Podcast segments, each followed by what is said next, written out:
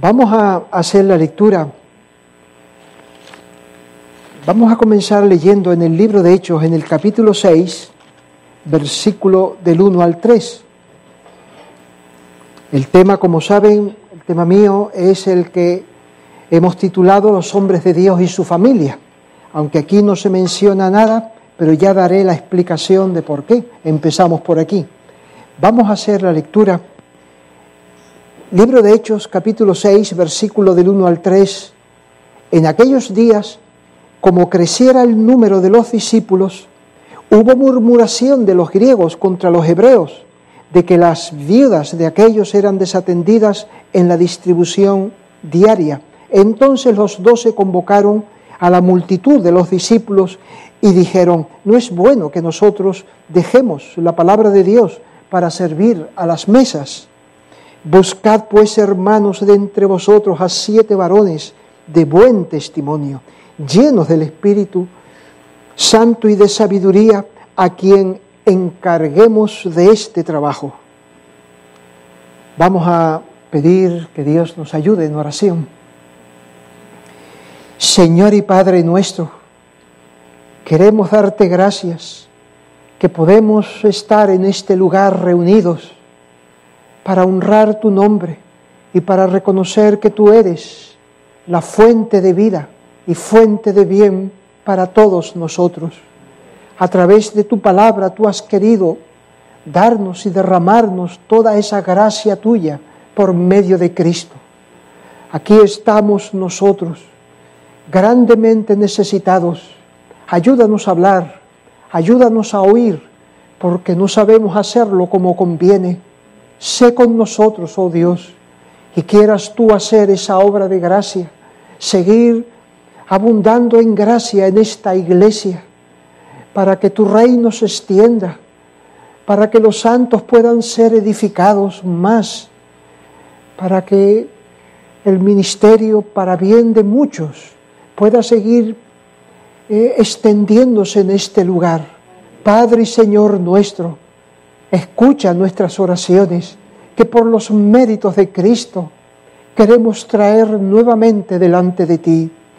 Amén.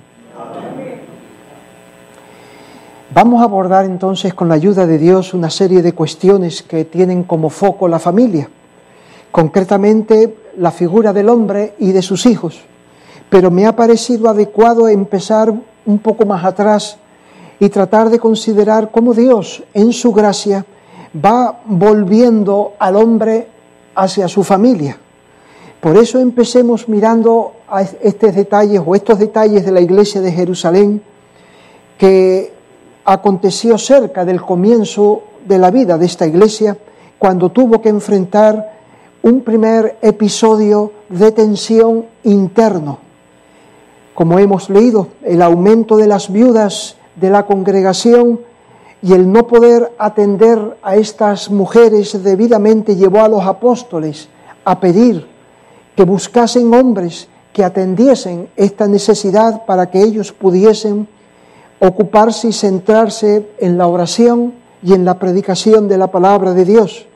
Estos hombres que ellos debían de buscar tenían que tener ciertas características para poner sobre ellos la responsabilidad de atender esta necesidad en la iglesia. La preparación que estos hombres necesitaban, de los cuales se habla en el versículo 3, pues no era en el campo académico precisamente, no era tampoco de formación profesional en administración, contabilidad o en trato con con personas mayores. Aunque ellos tuvieran que manejar mucho dinero, por la cantidad de ofrendas que se recibían, porque habían gente que vendían sus propiedades y las entregaban para atender a toda esa cantidad de personas que estaban necesitadas. Tenían que manejar mucho dinero, tenía que tratar con personas mayores en diferentes circunstancias. Eh, los hombres que necesitaba la iglesia eran no profesionales en este campo, sino de una madurez espiritual manifiesta, como dice en este versículo 3, de buen testimonio, llenos del Espíritu Santo y de sabiduría. hombres que hubieran entendido las enseñanzas y doctrinas cristianas de forma que les llevara a tener esa relación con Cristo como su Señor, tener esa relación con la, la iglesia, esa congregación, eh, esa relación con los pastores, de forma que gozasen estos hombres de un buen testimonio, estuviesen con una medida notoria del Espíritu Santo y de sabiduría. A estos se les podía encomendar una tarea así. Ellos podrían ayudar a la iglesia en esta carencia. Vemos que no hemos leído el pasaje, la mayoría lo conocerá como encontraron a esos hombres. Fueron a buscarlos y los encontraron. Esto es una gracia de Cristo, una gracia grande para la iglesia, que haya en ella hombres que entiendan las enseñanzas de la Biblia, que reciban el ministerio de la iglesia, que hayan cultivado esa relación buena para llenar estos requisitos que aquí pedía eh, Pedro. Esta madurez entonces debía de ser evidente para aquellos que tuviesen ojos para ver, buscad entre vosotros hombres de buen testimonio, llenos del Espíritu y de sabiduría.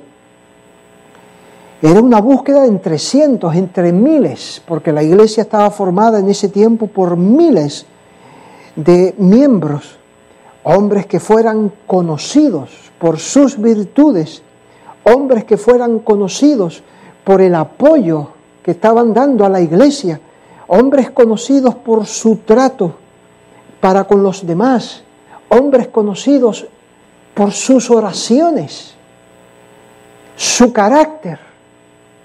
Busquen a esos hombres, dijo Pedro, busquen a esos hombres. Dios había hecho una obra entre ellos y eso se veía. Preguntaron por tales hombres, no sabemos de qué manera lo habrán buscado, pero los hallaron. Esos hombres eran visibles, se daban cuenta la congregación que este hombre, y este hombre, y este hombre, reúne tales cosas. Estos hombres podían ser de ayuda entonces y de sostén a la iglesia porque estaban entendiendo la verdad, estaban asimilando la verdad y eso era notorio. De esa clase de hombres hablaba Pablo en la carta que escribió a Tito en el capítulo 2, versículo 14, quien se dio a sí mismo por nosotros para redimirnos de toda iniquidad y purificar para sí un pueblo propio celoso de buenas obras. La gracia de Dios en los corazones de estos hombres los había llevado a ser celosos de esas buenas obras que la iglesia necesitaba cuidar y atender. Estos hombres también eran de esta clase que Pablo habla también en esta carta de Tito, en el capítulo 3, 1. Recuérdales que se sujeten a los gobernantes y autoridades, que obedezcan, que estén dispuestos a toda buena obra. O lo que se refiere en el versículo 8, palabra fiel es esta, y en estas cosas quiero que insistas con firmeza para que los que creen en Dios procuren ocuparse en buenas obras. Estas cosas son buenas y útiles a los hombres. Eran de esta clase de hombres que Pablo aquí exhortaba a Tito para que preparase a los hombres en esta dirección. Esta es una poderosa razón por la que debemos nosotros ser fieles en la predicación y exposición de la palabra del Señor. Esto también que haya esta clase de hombre justifica tener una librería como la que ahora está ahí expuesta en una forma más resumida. Justifica, repito, tener una buena librería en la iglesia para que haya estas herramientas que estos hombres deben de usar para eh, profundizar en el conocimiento de la palabra de Dios, Por esto nosotros también tenemos que estar siempre orando a Dios que dé tales hombres para que la iglesia esté suplido de ellos. Estos hombres no son producto de otros hombres. Como dice en Primera de Corintios capítulo 3, versículo 5, estos hombres son el fruto de la obra de la gracia de Dios, cuando Pablo decía en 1 de Corintios 3, 5, que pues es Pablo y que es Apolos, servidores por medio de los cuales habéis creído, y esto, y eso según lo que a cada uno concedió el Señor. Yo planté, Apolos regó, pero el crecimiento lo ha dado Dios. Así que ni el que plante es algo, ni el que riega, sino Dios que da el crecimiento bajo el ministerio de la iglesia donde se siembra la palabra de Dios, donde se riega esa buena semilla, que Dios haga florecer a esos hombres, que Dios haga madurar a esos hombres, esos hombres que la iglesia necesita, esos hombres que las familias necesitan, fruto de esa obra de gracia a través de la siembra y la riega. En este texto de Primera de Corintios nos recuerda que esa clase de hombres entonces con esa madurez espiritual no es un producto humano, una obra de hombre, sino una obra que Dios hace dando crecimiento. No obstante, Dios levantó a estos en una iglesia local, bajo su ministerio habitual en esa iglesia bajo las enseñanzas que se daban en esa iglesia, bajo el ministerio de los pastores de esa iglesia, en la adoración que habitualmente esa iglesia hacía y en las reuniones de oración. Así fueron forjándose esos hombres llenos del Espíritu Santo, llenos de sabiduría, de buen testimonio, hombres que entendían lo que se estaba enseñando hombres que recibían el ministerio de la predicación de los pastores y mantenían esa buena comunión con Dios, mantenían esa buena comunión con la iglesia. Y ahí fueron transformados en su interior, ganando un buen testimonio a través de las semanas, a través de los meses. Y tal cosa se veía. Y así fueron llenándose del Espíritu Santo y de sabiduría. Nosotros que vamos a hablar de la familia, tenemos que hablar de hombres así, porque no es hablar de la técnica que nosotros tenemos que hacer en la familia para que las cosas resultan como nos gustaría que fuese. Entonces vamos a seguir punto uno, punto dos, una cierta técnica psicológica para no esta es también la obra de Dios. Nosotros necesitamos hombres así, porque será esta clase de hombres en la iglesia los que podrán entender, entender lo que Dios quiere en cuanto a la familia, asimilar lo que Dios dice acerca de la familia y entregarse a eso, porque consiste en esto, como había dicho el pastor el domingo, eh, la idea que Dios nos ha dado acerca de la familia, que nosotros hemos ido eh, añadiendo y, y, formando según nuestra propia manera de ser, de pensar o de haber sido educados. No, tenemos que entender lo que Dios dice y acoplarnos a eso.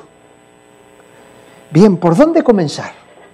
Vamos a hablar entonces de estos hombres. ¿Por dónde comenzar? ¿Cuál podría ser la base? de esos hombres que toda iglesia, que toda familia necesita. Y vamos a, tocar solamente este punto en esta, en esta hora. Un hombre con una visión determinada acerca de Dios. Ese va a ser el punto entonces al que llegamos después de esta breve introducción. Y sobre esto, pues quisiera yo eh, reflejarles el mensaje que quiero traerles.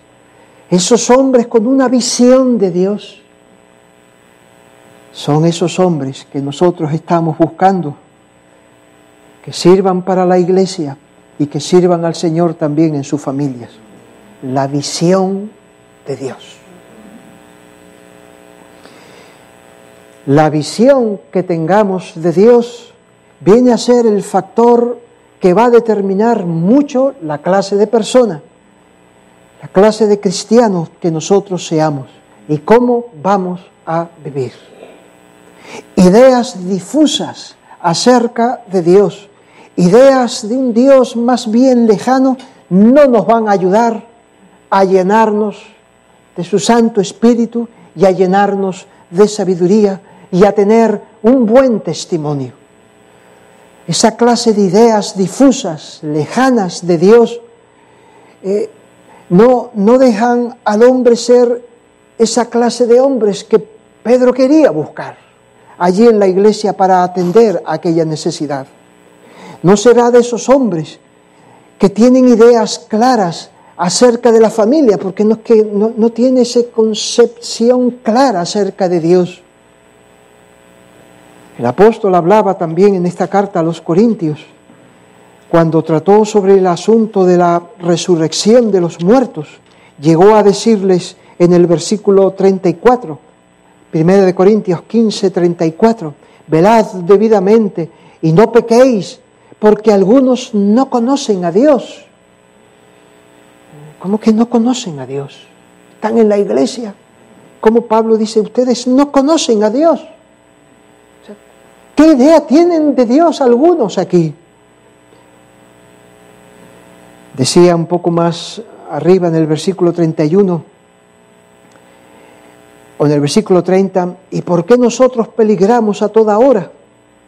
Os aseguro, hermanos, por la gloria que de vosotros tengo en nuestro Señor Jesucristo, que cada día muero. Si como hombre batallé en Éfeso contra fieras, ¿qué me aprovecha si los muertos no resucitan? Comamos y bebamos porque mañana moriremos. No erréis. Las malas conversaciones corrompen las buenas costumbres. Velad debidamente. Y no pequéis, porque algunos no conocen a Dios. Para vergüenza vuestra lo digo. La doctrina de la resurrección de los muertos me ha llevado a mí a vivir como estoy viviendo.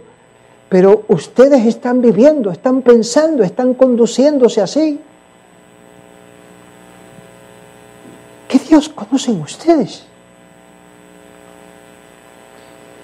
Un hombre que profesa la fe, pero con una idea de Dios débil, nublada, lejana, le dejará ser uno de esos cristianos quizás complacido con algún esfuerzo, complacido con un tipo de vida que no haga mal a otros, pero no busca la santidad, no busca ser enseñado en una vida de piedad sinceramente. Este podrá quedarse con un mínimo de cristianismo con el que pueda decir, bueno, yo soy cristiano. ¿Qué visión tienes de Dios para conformarte y quedarte con esa idea. La manera en que estamos viviendo lo puede indicar que conocemos de Dios. Llegar a percibir a Dios en su grandeza, llegar a percibir a Dios en su soberanía, en su omnipotencia, en su omnisciencia, provoca un impacto en nuestra alma que despierta una serie de cuestiones, nos lleva a plantearnos una serie de cosas en nuestra vida. Nos pone en una posición y nos dispone de una forma delante de Dios haber conocido a Dios así. Vamos a ver algunos ejemplos que muchos de ustedes conocerán. Vamos a repasarlos. Miren Ezequiel en Ezequiel, libro del profeta Ezequiel, capítulo primero. Ezequiel, capítulo primero. Capítulo complejo, difícil de seguir en sus detalles. Leemos el último versículo, la última parte, cuando dice, esta fue la visión de la semejanza de la gloria de Jehová este es el resumen de todo este capítulo. Cuando él estaba junto al río Quebar, versículo primero, y los cielos se le abrieron delante de él y pudo ver lo que Dios reveló acerca de sí mismo a este Ezequiel con unos objetivos. Bien, Dios iba a llamar a este profeta, lo iba a enviar a una obra entre los cautivos donde él estaba. Tenía que guiar a este pueblo cautivo a, la convicción de pecado. Así los iba a conducir, y es lo que vemos en la primera parte de este libro, hasta la caída de Jerusalén. Iba a tratar de traer convicción de pecado por los juicios que Dios iba a derramar todavía sobre este pueblo, pero después de que cayera Jerusalén, él tenía la otra tarea que hacer, ahora levantar sus ánimos y preparar a estos para el regreso que después Dios obraría por su gracia. Bien, pues el hombre que Dios levantó para esto fue Ezequiel. Y la manera de empezar a prepararlo fue revelarse a sí mismo, revelarse a sí mismo, darse a conocer a Ezequiel. Y Ezequiel ver esto, la gloria de Dios. Y cuando yo lo vi, me postré sobre mi rostro y oí la voz de uno que hablaba.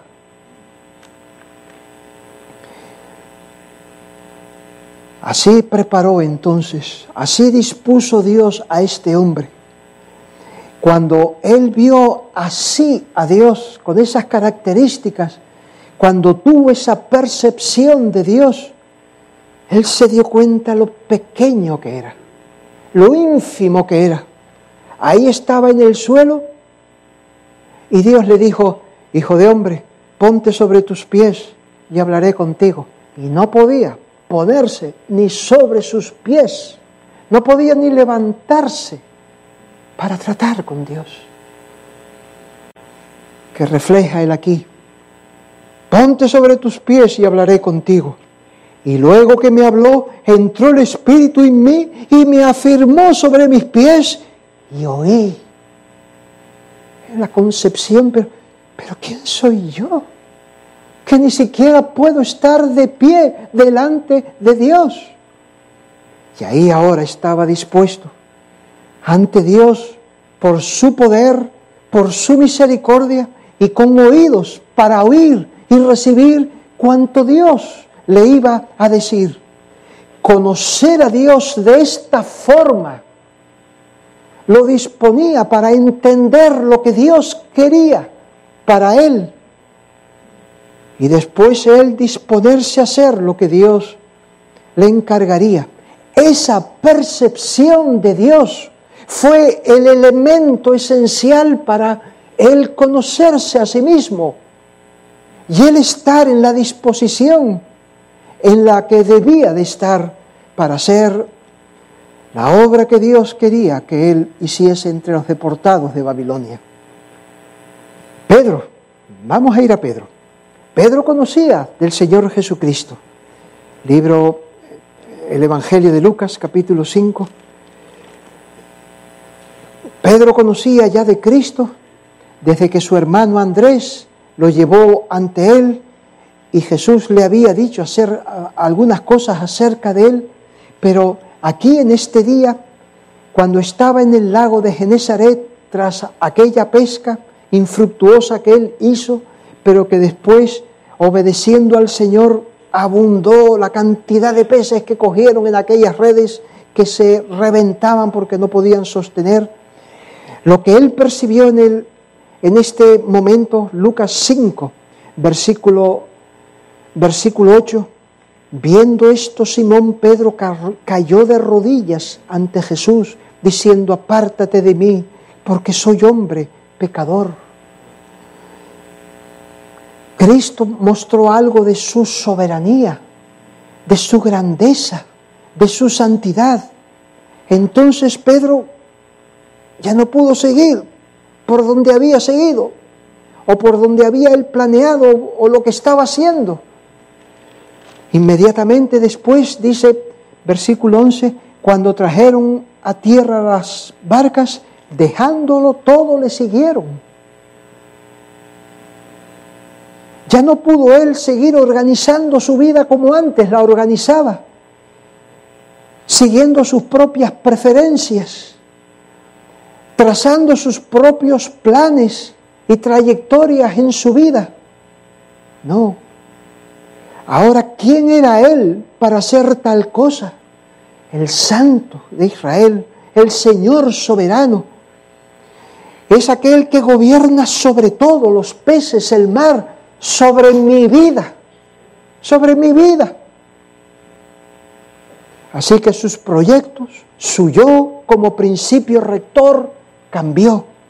Estaba ante aquel a quien debía de oír y a quien debía de seguir y hacer primero, primero lo que él dice, dejándolo todo, dejándolo todo lo siguió. Hay una cierta similitud entre Ezequiel, vivencias diferentes, pero la misma percepción le llevó a, las mismas condiciones. Podríamos ver lo mismo en, en el apóstol Pablo, Hechos capítulo 9. Otra muestra de este mismo punto. El día que estuvo ante el Señor Jesucristo como aquella luz que lo, que lo derribó también al suelo, donde vio la gloria, que Jesús era el Cristo, el Mesías, en esa inmensa luz que era muy superior a la luz del sol al mediodía allí en el desierto, que quedó ciego varios días. Cuando se recuperó, ya fue por otro camino. ¿Qué quieres que yo haga? ¿Qué quieres que yo haga? decía él. ¿Qué quieres que yo haga? Conocer a Dios para llegar a ese punto. No seguir con el yo y con tus planes y con... Es la gloria de Dios. Isaías capítulo 6. Lo hemos dejado para el final. Estarían ustedes también pensando en este texto. Isaías capítulo 6 puede resumir también todo esto que hemos eh, dicho. La visión de Dios en su templo, que no es otro sino el Señor Jesucristo, como dice en Juan capítulo 12, a la muerte del rey Usías, donde sobresale ahí la santidad de la cual están cantando los ángeles. Su santidad y su trono alto y sublime, su grandeza, su soberanía, su santidad él con esta percepción de Dios quedó, ahí no se nos dice que fuese él al suelo, pero quedó como muerto, se sentía muerto, muerto. No había en él nada con vida, nada que mantener de pie, donde sujetarse, donde basarse, en él nada, muerto, como muerto. Y se dio cuenta incluso que algo tan cotidiano como el hablar, en eso había tanta impureza. Ay de mí, que soy muerto, porque siendo hombre de labios inmundos y habitando en medio de pueblo que tiene labios inmundos, habla de los labios, del habla, aún el habla.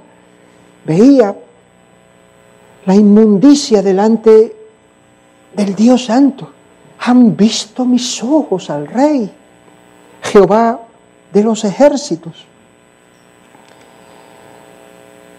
Después envió este Dios a uno de los serafines con un carbón encendido para limpiarlo, la gracia de Dios que lo limpia, la gracia de Dios que lo restaura, y entonces él quedó ya en la disposición de oír lo que Dios dice y de ofrecerse a lo que Dios quería hacer en ese, en ese tiempo, en ese pueblo. ¿A quién enviaré? ¿Quién irá por nosotros? Yo, yo, yo, Señor, a mí, a mí. No estar forzando.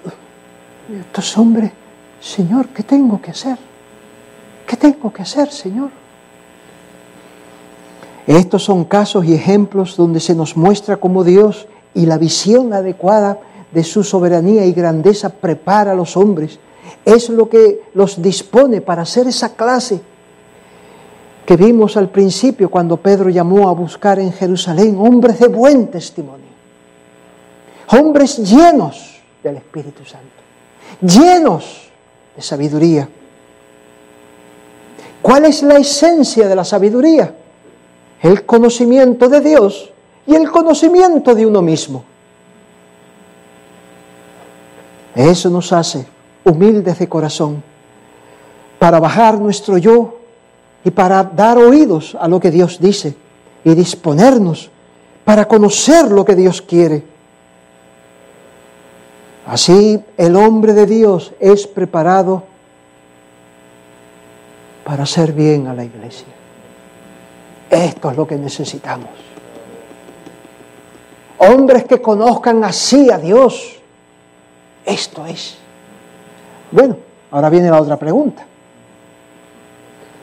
¿Y cómo podemos nosotros tener una visión así de Dios? Esa va a ser la cuestión. ¿O podemos plantearnos nosotros tener así una visión o tener una visión así de Dios? ¿Podemos nosotros aspirar a algo de esto? ¿Tenemos que esperar a ver si eso ocurre? ¿O podemos buscar tal cosa? Buena pregunta, ¿verdad? Miren lo que dice segunda de Corintios capítulo 3, versículo 18. El apóstol Pablo estaba hablando del ministerio que él tenía y lo compara al ministerio que había en la iglesia del antiguo pacto. Dice en el versículo 7, a empezar un poquito más atrás, capítulo 3, versículo 7. Y si el ministerio de muerte, grabado con letras en piedra, fue con gloria, tanto que los hijos de Israel no pudieron fijar la vista en el rostro de Moisés a causa de la gloria de su rostro, la cual había de perecer con el ministerio del antiguo pacto, una gloria que iba a perecer ¿cómo no será más bien con gloria el ministerio del Espíritu? El ministerio del antiguo pacto, un ministerio que iba a perecer. Fue con gloria. Miren el rostro de Moisés cuando subía allí al, monte.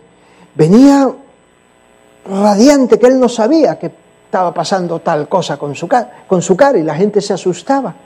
La gloria de Dios reflejada en su rostro.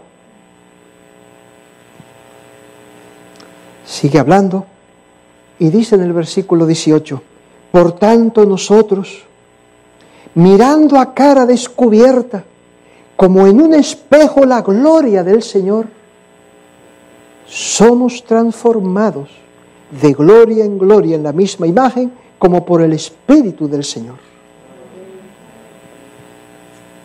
No dice nosotros buscando a ver si Dios muestra su gloria por algún sitio, sino, observen, mirando, mirando, porque la gloria de Dios está manifestada en Cristo a través de su palabra.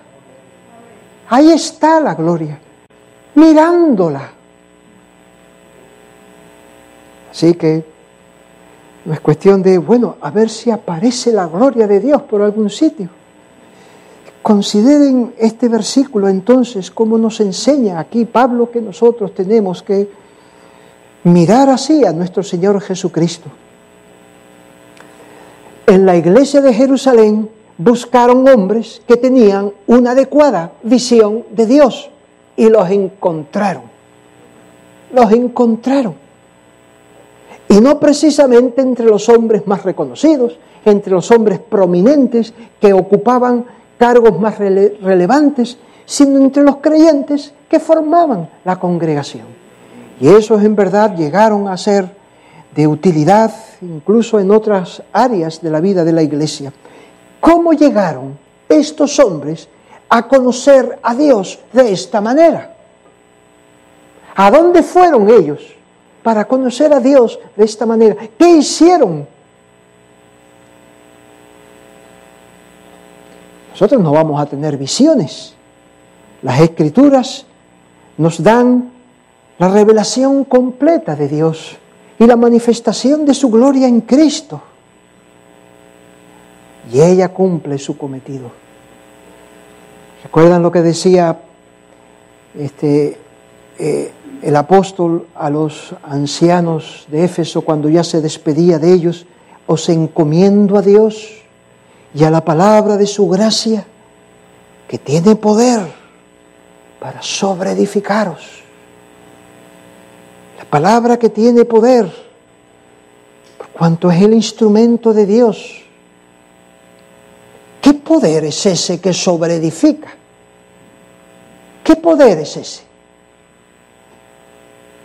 El poder del Espíritu Santo, que nos presenta Cristo glorioso, soberano, lleno de gracia, lleno de poder, que puede abatirnos que puede humillarnos, de forma que nos dispone ante Él para oírle y nos prepara para hacer la obra que Dios quiere que tú y que yo hagamos.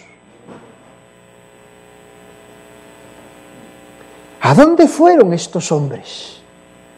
Para llenarse de esta manera, para ver a Dios de esta forma y llenarse del Espíritu Santo. Estuvieron allí en la iglesia iban a las reuniones de oración, asistían a las predicaciones de la palabra de Dios, leían las escrituras, mantenían una buena relación con los hermanos, una buena relación con los pastores de la iglesia tratando los asuntos. Se esforzaban por entender las enseñanzas que se les predicaba y meditar en ellas. Y vieron al Dios de la gloria. Vieron al Dios de la gloria. Lee las escrituras. Lee las escrituras, profundiza en ellas con la intención de ver más claramente a Dios.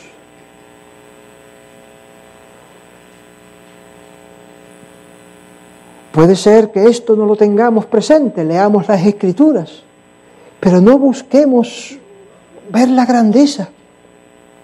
Ora, sé que ustedes oran, sigan orando, que su pastor y que estos predicadores que el Señor les ha dado, les ha dado a ustedes puedan manifestar a través de la enseñanza al Dios de la gloria. Oren ustedes. Que la predicación sea para eso. Porque podemos estar viviendo con un mínimo, como decía antes, de que, bueno, como somos hijos de Dios, hacemos las cosas que debemos de hacer, estamos, no. Y después estamos en el mundo del trabajo, en los asuntos cotidianos de la familia, y lo manejamos de tal manera que dejamos poca fuerza para buscar a Dios en las escrituras, para acordarnos que, que Dios sea manifiesto entre nosotros. Si no buscamos así a Dios, si no conocemos así a Dios, dejaremos a la iglesia sin hombres. Las familias no tendrán hombres porque no conocen a su Dios.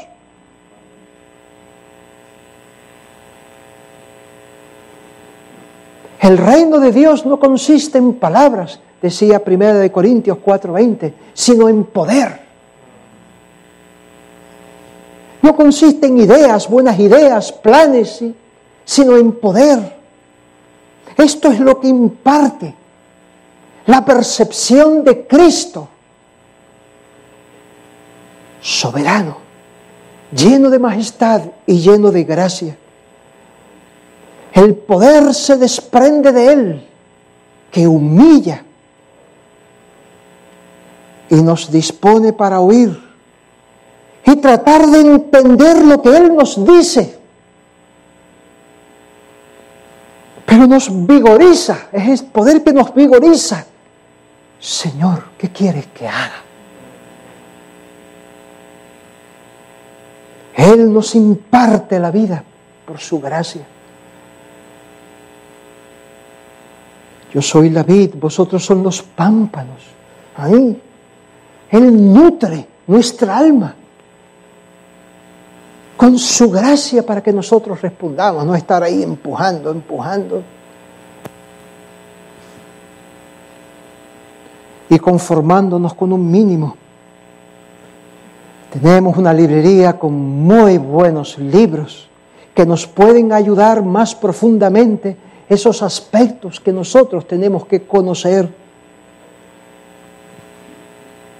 Demos tiempo para eso. Demos tiempo para profundizar un poco más y tener una visión de Dios adecuada. Escuchan buenas predicaciones, aquí escuchan buenos sermones que les abren las escrituras, que les ayudan a, a conocer a este Dios. Oramos, meditamos profundizamos según la capacidad de cada uno para conocer mejor a Dios. Dios decía de aquellos a quienes iba a ministrar Ezequiel, que antes hicimos referencia, cuando llegase el momento, cuando ya aquellos 70 años se cumplan, y después de que el ministerio de Ezequiel hubiera pasado y hubiera hecho su fruto, decía en el capítulo 29 de Jeremías, entonces me invocaréis y vendréis y oraréis a mí y yo os oiré. Y me buscaréis y me hallaréis. Porque me buscaréis de todo vuestro corazón. Cuando ustedes me busquen así, me hallarán. Pues que tenemos que ser preparados para buscarlo así. Porque es que le damos un poquito, al Señor le damos un poquito. Es Dios, es Dios. Nuestro redentor, nuestro creador, nuestro sustentador. ¿Qué visión de Dios tienes?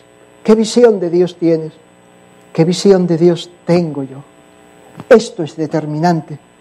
Miren a estos hombres. Cuando conocieron a Dios en su santidad, en su grandeza, sabían el abundante mal que había en ellos y cómo el pecado estaba extendido en sus almas, cosa que les humillaba y les llevaba a recibir su abundante gracia pero también les hacía con oídos atentos a su voz para obedecerle. Estamos en tiempos donde la fe reformada es muy popular. ¿Cuántos hoy nos, identificamos con los reformados? Hace poco más de 20 años, como decía el pastor, eso era algo distinto, era, algo raro. Creer en la predestinación,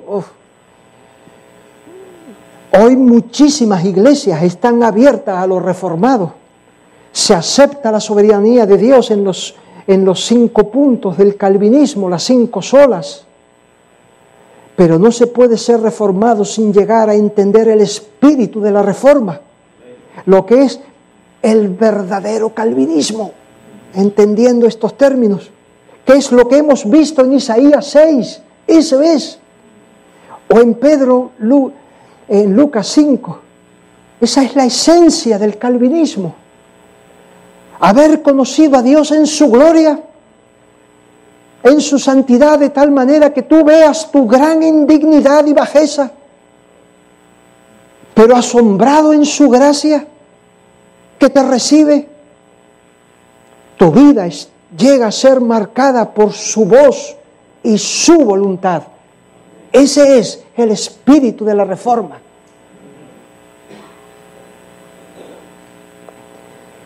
Necesitamos ver a Dios en su grandeza, como decía el apóstol Pablo en este texto de Segunda de Corintios, en su autoridad, en su santidad, y así tenerlo ante nosotros. ¿Has visto a Dios sentado en su trono alto y sublime?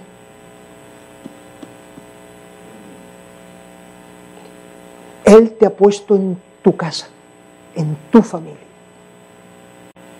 para bien de tu hogar, para que Cristo sea Señor en tu casa y su palabra sea conocida y obedecida en tu casa. En esto consiste el poder del reino de los cielos.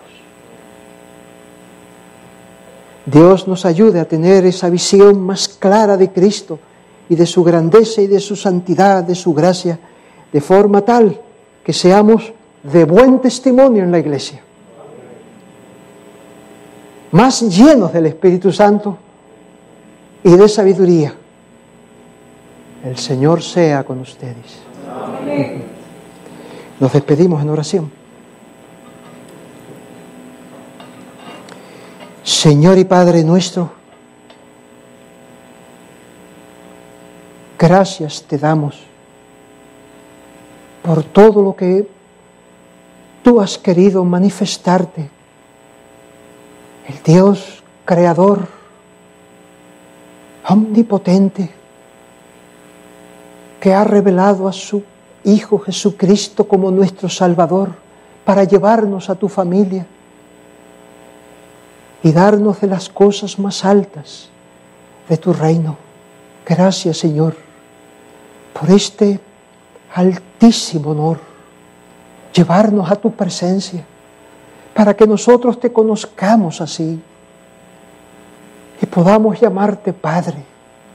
Ayúdanos Señor, ayúdanos. Danos más luz en este tiempo que juntos estaremos aquí Recibe nuestra adoración, recibe nuestra gratitud. Escucha nuestras peticiones. En el nombre de Cristo te lo pedimos. Amén.